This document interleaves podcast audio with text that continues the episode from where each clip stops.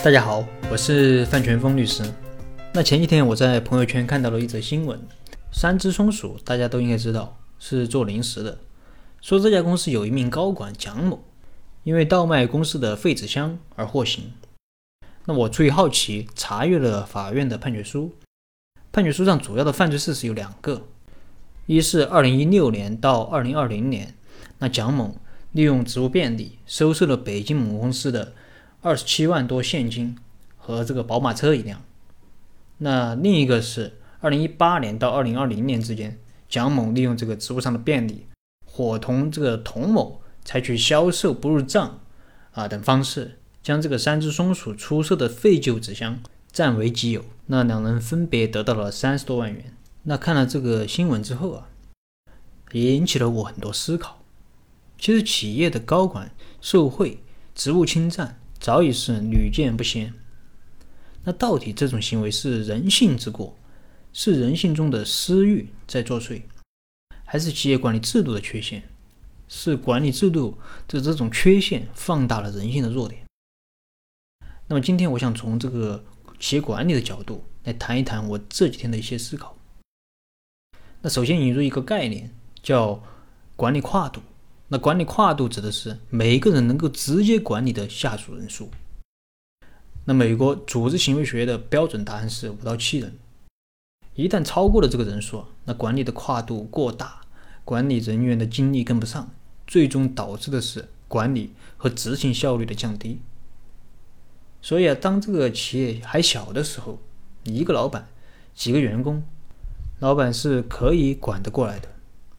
但是随着企业的发展壮大，那必然会出现层级化，因为老板一个人管不过来，那需要授权其他人来管理。那企业里面就会出现很多部门机构。通用的这个杰克韦尔奇上任之后发现，那企业里面居然有十二级。那我在三只松鼠的招股说明书上看见他的这个组织架构，从股东大会到最基层的部门也至少有五级。那么多层级的这个组织架构。必然会导致授权的体系。为什么要授权？因为你要决策一件事情，你必然要足够的信息量。而企业的层级越多，那么信息在传播的过程中损失也就越大。作为企业的老板，他是不可能百分百分之百掌握企业的所有信息的。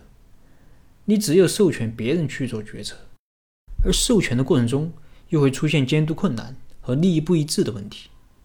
简单点说，就是。企业大了，人多了，你管不过来了，你只能把自己的权利分给员工一点，让员工帮你去管。但是员工的利益和老板的利益可能并不一致，那员工可能首先考虑的是他自己的利益，而不是老板或者企业的利益。那这会导致什么情况发生呢？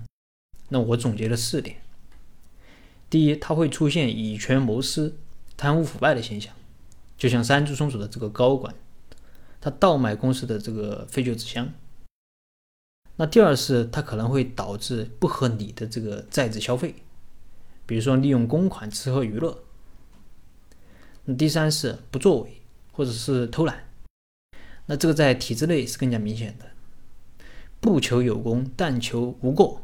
那就算明知这个项目可以赚很多钱，但是因为有风险，可能就不会去做，因为赚的钱也不是他的。那亏了，他可能还要承担责任。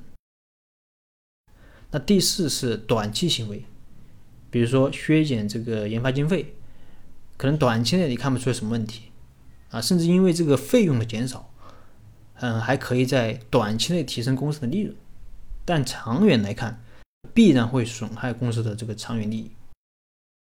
那么这些现象到底能不能解决？又如何去解决呢？那下一期就和大家聊一聊。啊，我最近的一些思考。好了，那么这一期的内容就跟大家分享到这里。